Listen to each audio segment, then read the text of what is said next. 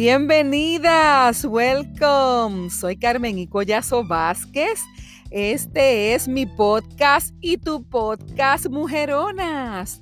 Mujeres de 40 plus que queremos pasar de la inspiración a la acción balanceada. Nuestro contenido tiene un enfoque integral cuyo propósito es encaminarte hacia la cuarta edad 80 plus, saludables y prósperas en todas las áreas. Cada domingo te invito a que nos reunamos en este espacio donde recibirás educación con posible solución. Dale seguir, suscríbete, dale follow para que estemos conectaditas a través de Spotify, Google Podcasts, iTunes, Teacher y compártelo con otras mujeronas como tú. Te esperamos. Estoy emocionada, muy emocionada de compartir contigo el episodio número 2, al que le he llamado Las señales del camino. Te invito, si aún no lo has hecho, a que escuches el episodio 1, porque cada uno te va a llevar, ¿verdad? Porque es eh, es como el resumen del anterior, o no el resumen, ¿verdad? Pero tiene que ver con el anterior para que vayas entendiendo cuál es mi proyecto de vida, mi propósito de vida. Por más de dos décadas te cuento que he estado apoyando a la mujer en diferentes áreas.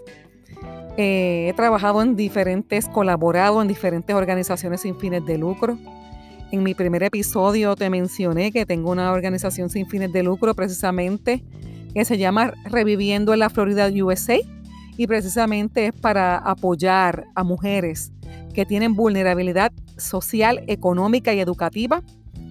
Eh, así que mi misión de vida siempre ha sido inspirar y llevar de la inspiración a la acción a muchas mujeres. Te cuento eh, que en este eh, caminar comencé en el 2015 a ver las señales del camino esas señales que el Padre eh, ya te va confirmando cuando te hablo mi Padre, de, mi Padre eterno, mi Padre celestial, ¿verdad? Yo vivo por, soy una mujer de oración y de fe. Y constantemente quiero estar eh, siendo agradable y haciendo la voluntad de Él, del Padre. Te menciono que en el 2015, en una ocasión, yo estaba en mi casa reflexionando y me llega este pensamiento bien fuerte, esta impresión fuerte a mi mente, a mi corazón, de que ya se me estaba preparando para la salida. ¿Para dónde? No me, hace, me había sido revelado. ¿Cuándo? Tampoco. En el 2017, septiembre del 2017, eh, llegó el huracán María a Puerto Rico, un devastador huracán eh, que realmente afectó eh, y fue el detonante para mi salida de Puerto Rico. Esa noche del huracán, a eso de aproximadamente las 2 de la mañana,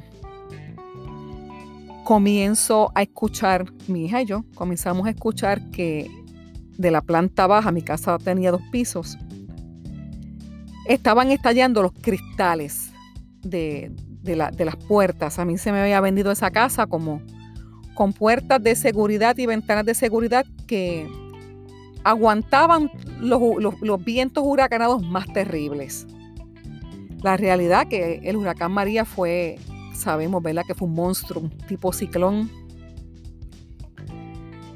Y en ese momento mi hija y yo bajamos eh, a ver lo que estaba pasando y empezamos a buscar eh, cosas para amarrar las ventanas de manera que no se siguieran yendo las otras ventanas o, destruyéndolas. Y porque el, la vibración era lo que hacía que los, que los, cristales rompieran. Hicimos lo que pudimos en ese momento. Eh, luego subimos a la segunda planta. Mi habitación tenía una terraza y esa puerta también se quería ir. Se quería, yo dije, la hora va, va a estallar la puerta también y entra todo y ahí se entra todo el agua y pues se nos inunda todo esto también.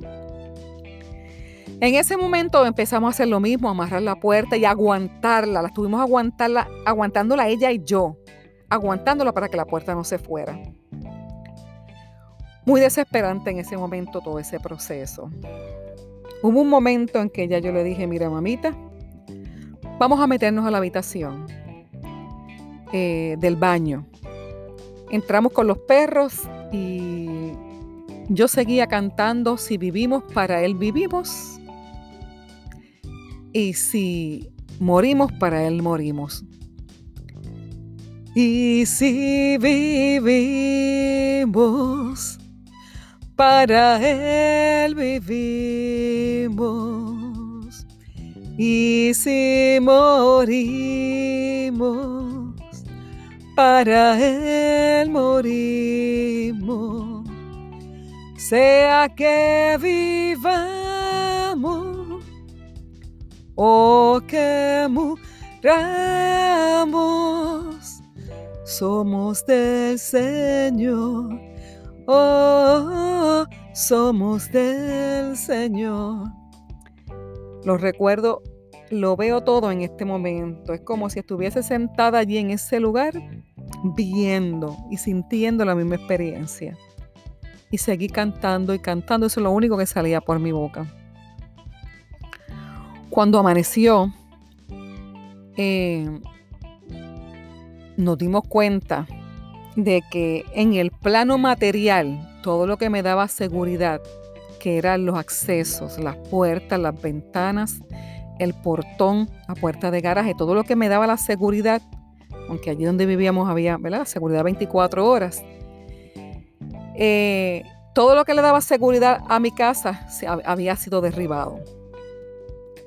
Mi hermana vive en el mismo complejo eh, de vivienda donde, donde yo vivía. Y yo paso a su casa.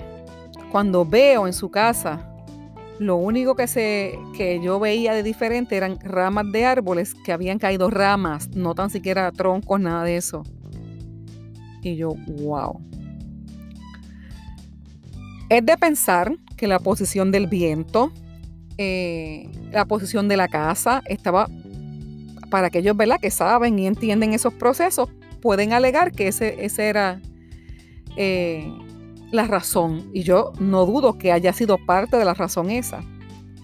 Pero yo estoy clara de que las cosas que ocurren en el plano natural, asimismo son en el plano espiritual. Seguí orando. Dentro de mí no le comenté nada de esto a mi hija. Y le dije al Padre, Señor, yo entiendo eh, que ya se está acercando mi salida.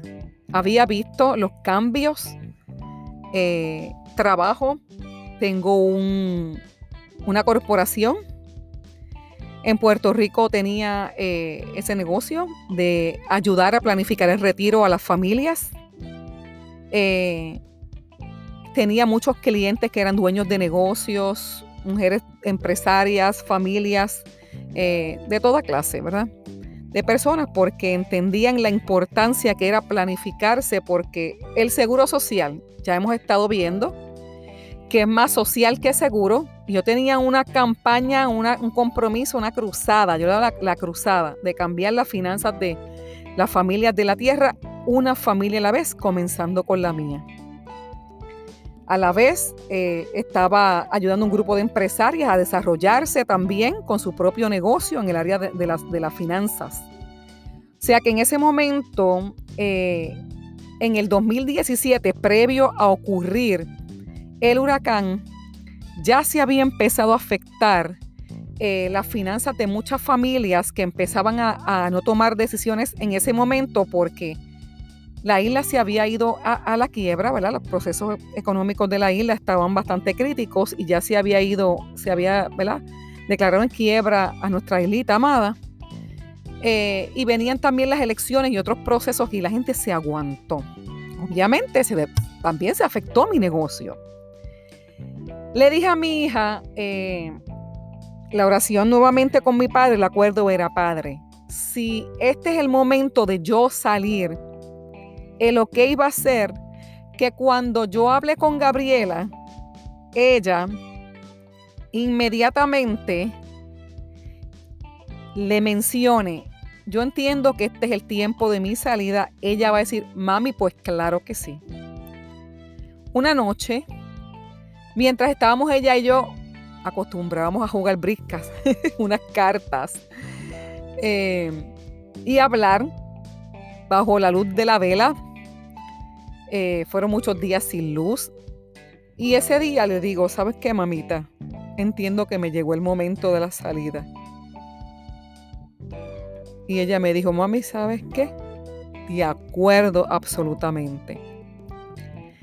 Tenía la tristeza de que dejaba a mi hija ya en su último año de universidad y ella me dijo, mami, por mí no te preocupes, olvídate de eso, tú vete y haz tu vida. Una de las cosas que yo me había propuesto era que cuando mi hija se fuese a graduar y ya yo fuese a, a cumplir 50 años, ya yo podía mudarme o hacer lo que yo fuese a hacer, si es que, ¿verdad? nuevamente en ese proceso de oración, comenzar una segunda etapa de vida. Faltaban días para cumplirse precisamente mis 50 años, cuando yo digo, bueno, ¿a dónde voy a salir ahora? Una mano amiga eh, me dio la oportunidad y llegué a Connecticut una semana. Y seguía orando. Yo dije, no, este no es el lugar. Este no es el lugar. Al cabo de unos días, antes de cumplir mis 50 años precisamente, cuatro días antes, llego entonces a la Florida. Llamo a mis tíos y les digo, em, necesito que me den apoyo en lo que me estabilizo en la Florida. Y ellos inmediatamente, sin titubear, dijeron, definitivamente, claro que sí. Mi mamá, quien había vivido eh, por más de 25 años conmigo, en esa etapa, hacía muy poco tiempo, eh, estaba viviendo con mi hermana.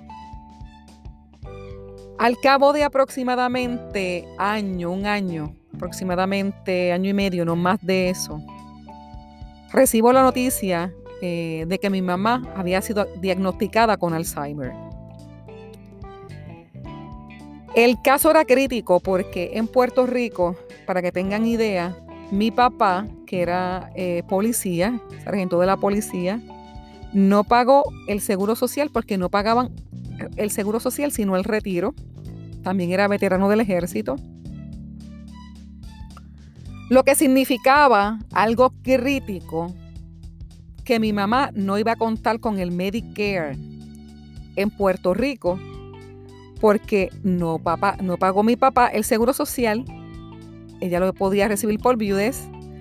Y mi mamá, que toda la vida había trabajado en trabajos informales que no pagaban el seguro social, estaba como quien dice desprotegida en la calle, en lo que es la parte de, eh, en la parte de una cobertura de salud, porque tampoco cualificaba por las tablas de pobreza, no cualificaba para lo que es la reforma, lo que era el Medicaid. Yo llevaba años, años, años en mi corazón. Una de, de las cargas fuertes que yo tenía era que iba a pasar con mi mamá en la vejez, precisamente entendiendo ese proceso. Y siempre, en la medida que yo pude, le pagué el plan médico y me hice cargo de ella. Sin embargo, al yo salir, yo decía, wow.